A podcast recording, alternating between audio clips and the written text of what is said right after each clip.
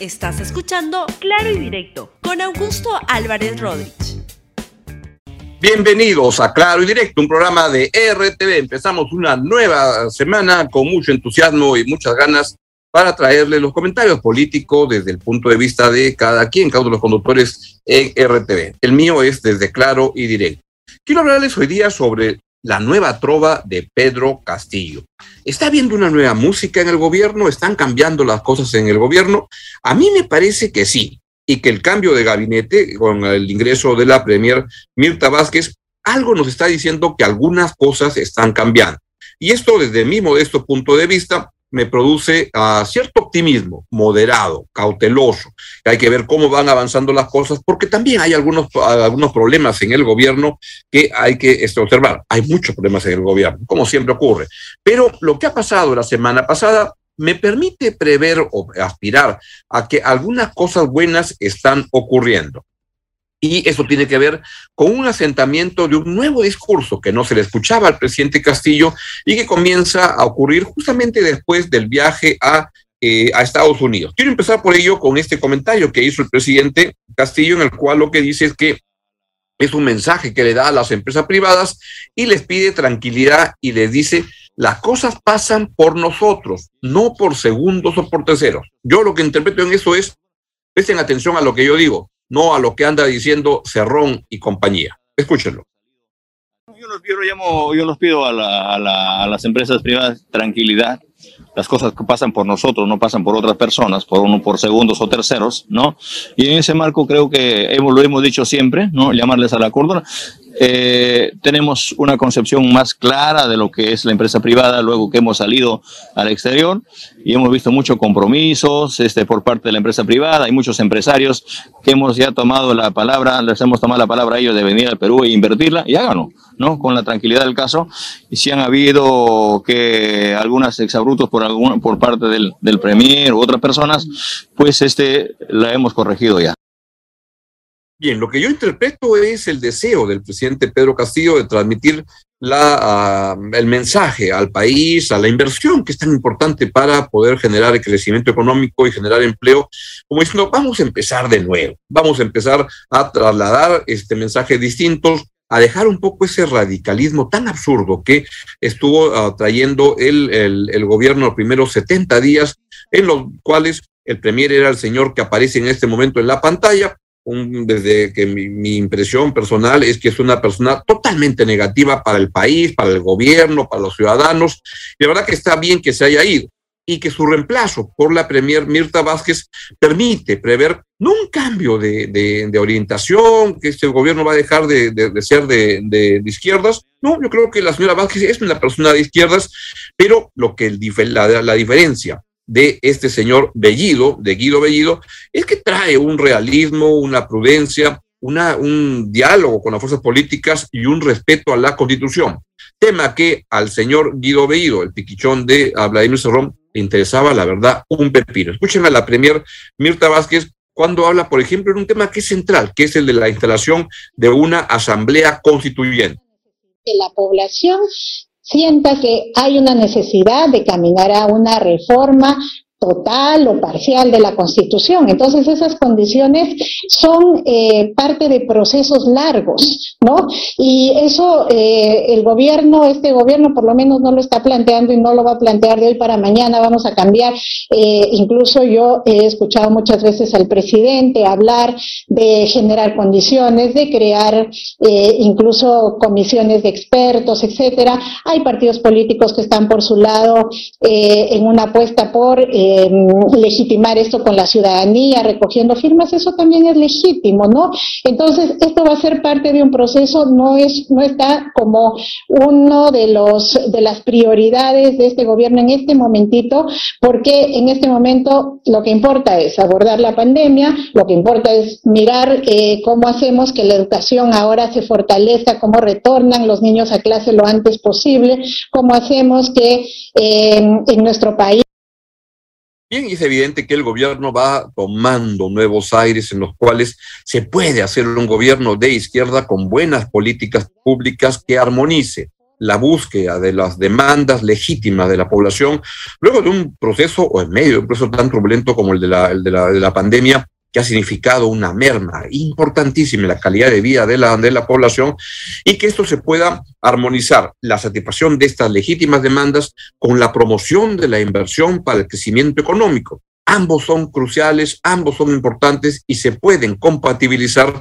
en un combo, en un paquete de políticas públicas que sean inteligentes, realistas, razonables. No como las cosas que estaba planteando Perú Libre con Cerrón, con Bellido, que la verdad es tremendo porque lo que estaban buscando era cómo repartir sin crecer y dentro de una demagogia espantosa y una ignorancia tremenda, que es la que arrastra el problema de esta izquierda tan radical como la que expresa este fílogo comunista, este Vladimir Cerrón, que anda aspirando a construir sociedades que ya no existen en ningún lugar del mundo y que ponen para eso a su piquichón, tanto en el, lo, lo, puso en el, en el gabinete al frente del Consejo de Ministros, como en el Congreso, donde puso a su hermano Valdemar Cerrón, que justamente apenas se produjo el cambio de gabinete, lanzó esta arenga diciendo, esta bancada de Perú Libre no respalda a este gabinete enhorabuena. Escuchen al señor Valdemar Cerrón de verbo encendido, pero bastante vacío en contenido y realismo. Escúchenlo. Comunicar el acuerdo consecuente, el acuerdo con el pueblo, el acuerdo con las mayorías que nos han elegido para decirle contundentemente al pueblo peruano que la bancada de Perú Libre no respalda este gabinete porque consideramos que es una traición a todas las mayorías que han esperado durante muchos años llegar al poder para que sean atendidos.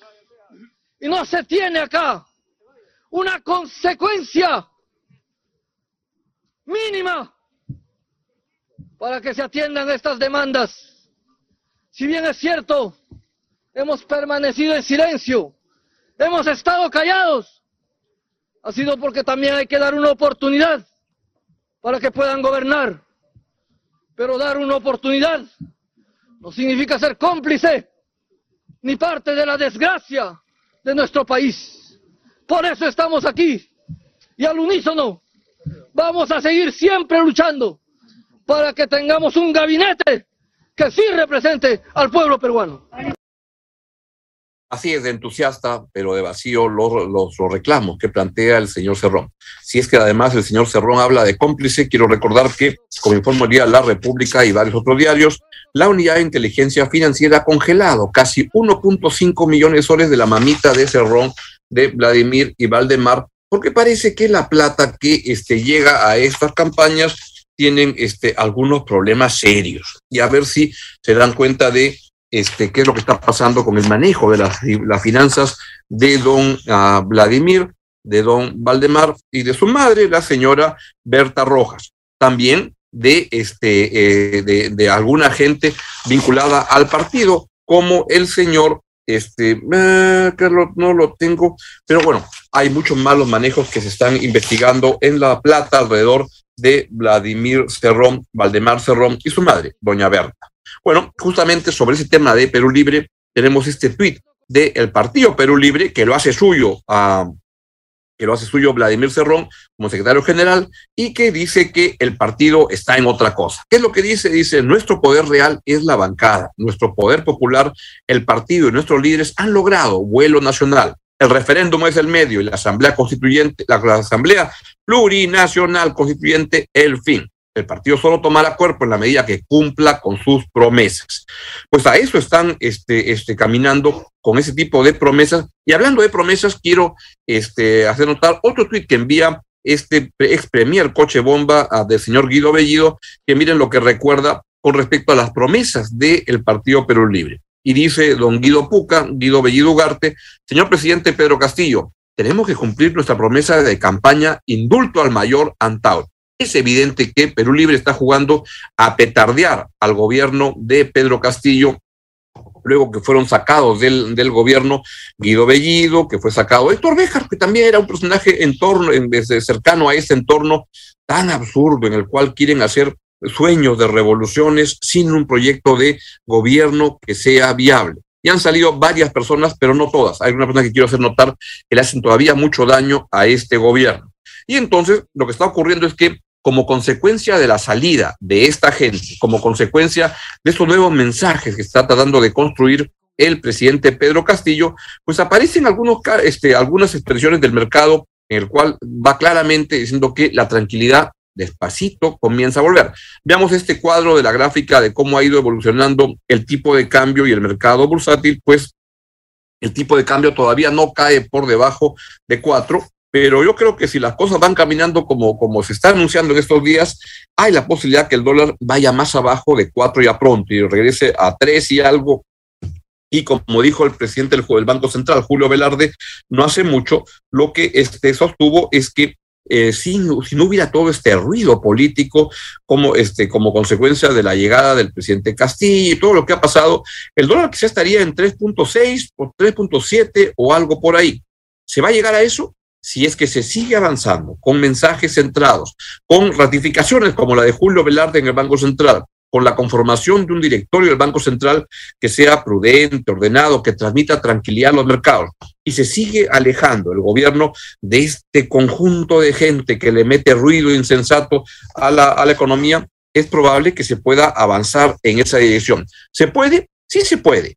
¿Va a tomar tiempo? Claro que va a tomar tiempo, porque el destrozo que se produjo en estos dos primeros, en esos dos primeros meses, en los primeros 70 días del gobierno de Pedro Castillo, han sido tremendos y le han hecho un enorme daño a la credibilidad, reputación, confianza del gobierno de Pedro Castillo y eso lo tienen que recuperar.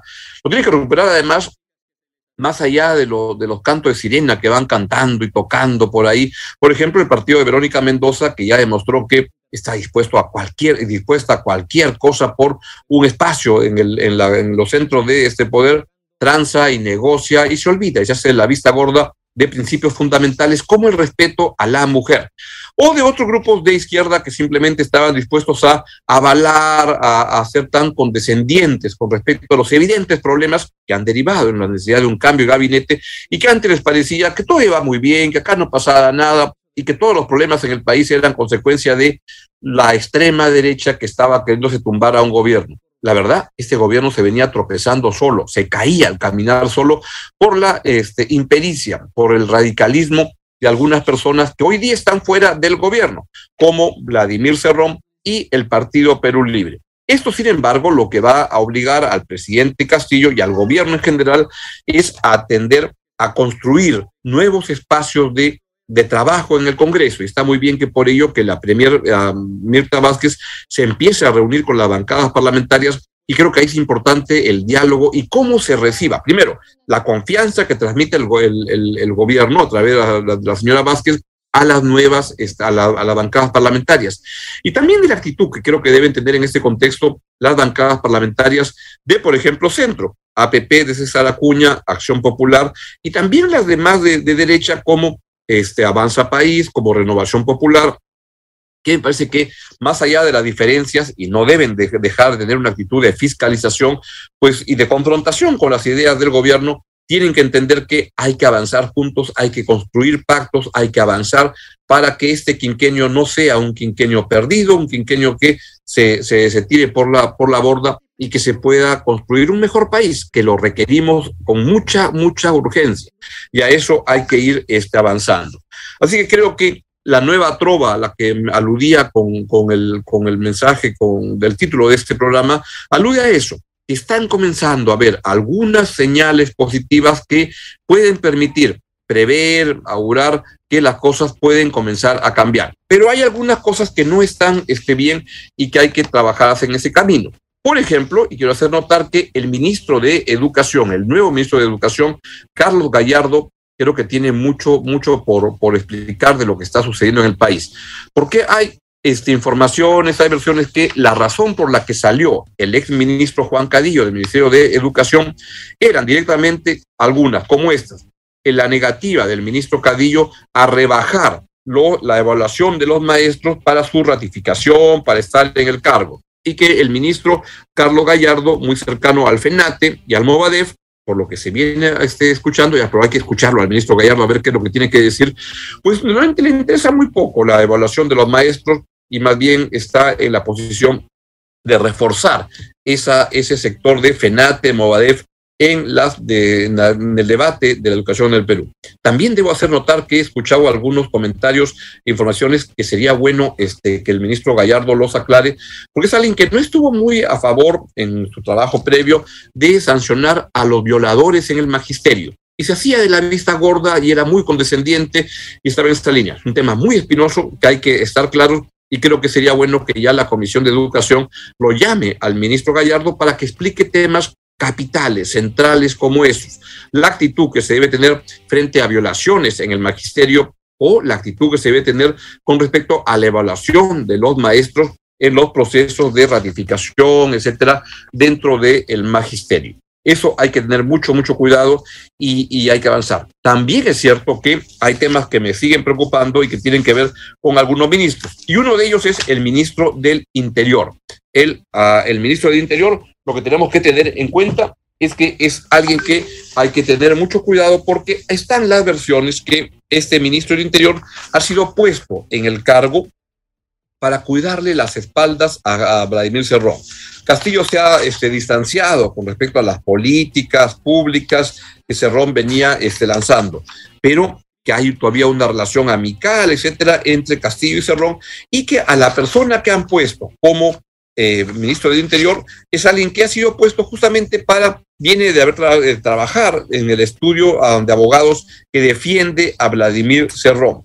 Y ahí lo que parecería es que de acuerdo a algunas versiones, y hubo un buen reportaje de Fernando Vivas en el comercio el día sábado o viernes, donde hacía notar que se podría especular, y hay especulaciones que te dan solidez hacia esa, en ese sentido, que lo que ocurre es que el señor ministro del Interior este, ha sido puesto, el señor Luis Barranzuela, ha sido puesto en el cargo de ministro del Interior para cuidarle las, las espaldas a Vladimir Cerrón en los procesos judiciales, etcétera, que se le están siguiendo sería terrible. Y también al respecto les recomiendo mucho la, la columna de hoy de Mirko Lauer en La República, donde da cuenta de estas iniciativas que tiene el señor Luis Barranzuela en, en, relación con los cultivos de este de, de, de, del, del, narcotráfico que hay en, el, la de la coca, de todo esto que ocurre en el Brain, y donde parecería que tiene una actitud muy condescendiente, muy este muy suave y de alguna manera promotora de estas cosas.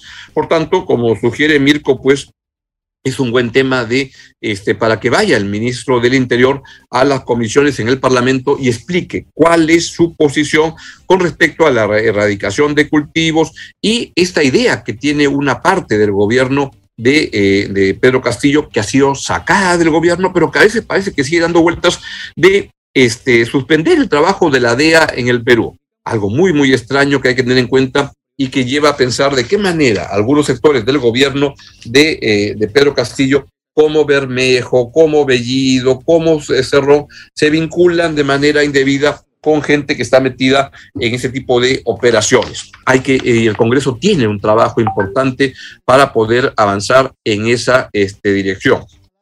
Y otros temas que también hay que tener en cuenta es lo que ocurre en algunas instituciones públicas. Por ejemplo, en Indecopi. ¿Se podría revisar el nombramiento del presidente de Indecopi para poner a una persona más capaz, que transmita mayor confianza en ese cargo? Porque la verdad, si es que hay dudas sobre el tipo de manejo que hay en Indecopi con la designación de ese señor Palacín, este, que la verdad, desde mi modesto punto de vista, no transmite ninguna confianza en un cargo que es crucial para el funcionamiento de los mercados en el país, sería terrible. Y también sugiero prestarle atención a lo que ocurre con el directorio de Petro Perú. Hay versiones que apuntan a que algo raro se está cocinando ahí de gente que trae intereses debajo de la mesa para favorecer intereses particulares subalternos y que quieren alterar algunas contrataciones, etcétera. Me refiero específicamente a, a, a un contrato que es lo que se ha venido trabajando, que es el contrato para el lote 192, en el cual lo ganó una empresa, este, Altamesa, me parece, hace un par de meses, hace tres meses, pero algunos sectores del directorio quieren cambiarlo, moverlo, y me informan que eso tendría que ver con intereses particulares de algunos de los miembros del directorio. Ojo con eso. la Comisión de Energía y Minas del Congreso debería también convocar a la gente de Petroperú para que, para que informe de qué se trata. Y por último, no quiero dejar de, este, de, de, comentar con respecto a este reportaje que apareció ayer sobre el uso de los recursos de financiamientos de actividades políticas, el uso de fondos públicos de la OMPE para pagar, este, para, para las actividades de los partidos políticos. Vi el reportaje que se presentó ayer en Latina de este muy excelente periodista Christopher Acosta, pero yo me, le presté atención y hubo algo que no me, no me, que, que no me permitía aterrizar bien, porque lo que no me queda claro y no se habla en el reportaje es en qué se puede usar la plata que le entregan a los partidos como consecuencia de esta legislación, que es una buena legislación, de que los partidos políticos se financien con actividad, con financiamiento público, en vez de que se, financie por lo bajo, etcétera. Pero hacían notar consultorías y todo. Lo que no me quedaba claro es en qué momento esas consultorías eran indebidas. Y ahí creo que faltó un trabajo mucho más fino, tanto de la señora de la OMPE, que estaba declarando para decir cuál es el reglamento de uso de los recursos del financiamiento público de los partidos, en qué se puede gastar, en qué no se puede gastar. Yo creo que la difusión de ese tipo de reportajes no es tan buena cuando no se precisan estas cosas. ¿Qué es lo que está mal en el uso de ese dinero? Se puede contratar consultoría, se puede contratar una, este, curso de marketing político para dirigentes de los partidos, o se puede financiar una publicación de una, de una del, del, partido, como en el caso de Marco Arana del, Frente Amplio, o en este el caso de esos cursos este, o consultorías en el caso de Fuerza Popular. Yo la verdad que no me quedó claro y no veo, no veo mal que los partidos financien este, la preparación de sus dirigentes políticos en temas como marketing político, estrategias de campaña. Tampoco veo mal en el caso de Marco Arana que se pueda utilizar para una, un documento de difusión, una, un periódico de difusión para dar a conocer las ideas.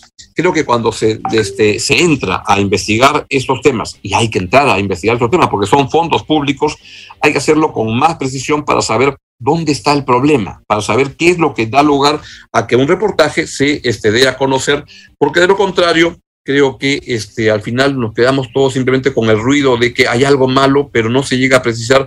Y claro, los autores siempre pueden decir, no, pero no hay nada malo, no hemos dicho que haya nada malo. Bueno, entonces, ¿para qué se hace el reportaje? Pues hay que informar de manera más completa y creo que la OMPE tiene una responsabilidad en informar de qué se trata el uso de los, de los recursos para que se entregan a los partidos políticos. ¿Dónde está el problema? ¿En qué se puede gastar? ¿En qué no se puede gastar? De lo contrario, nos quedamos con mucha música este, y con poca, poca concreción.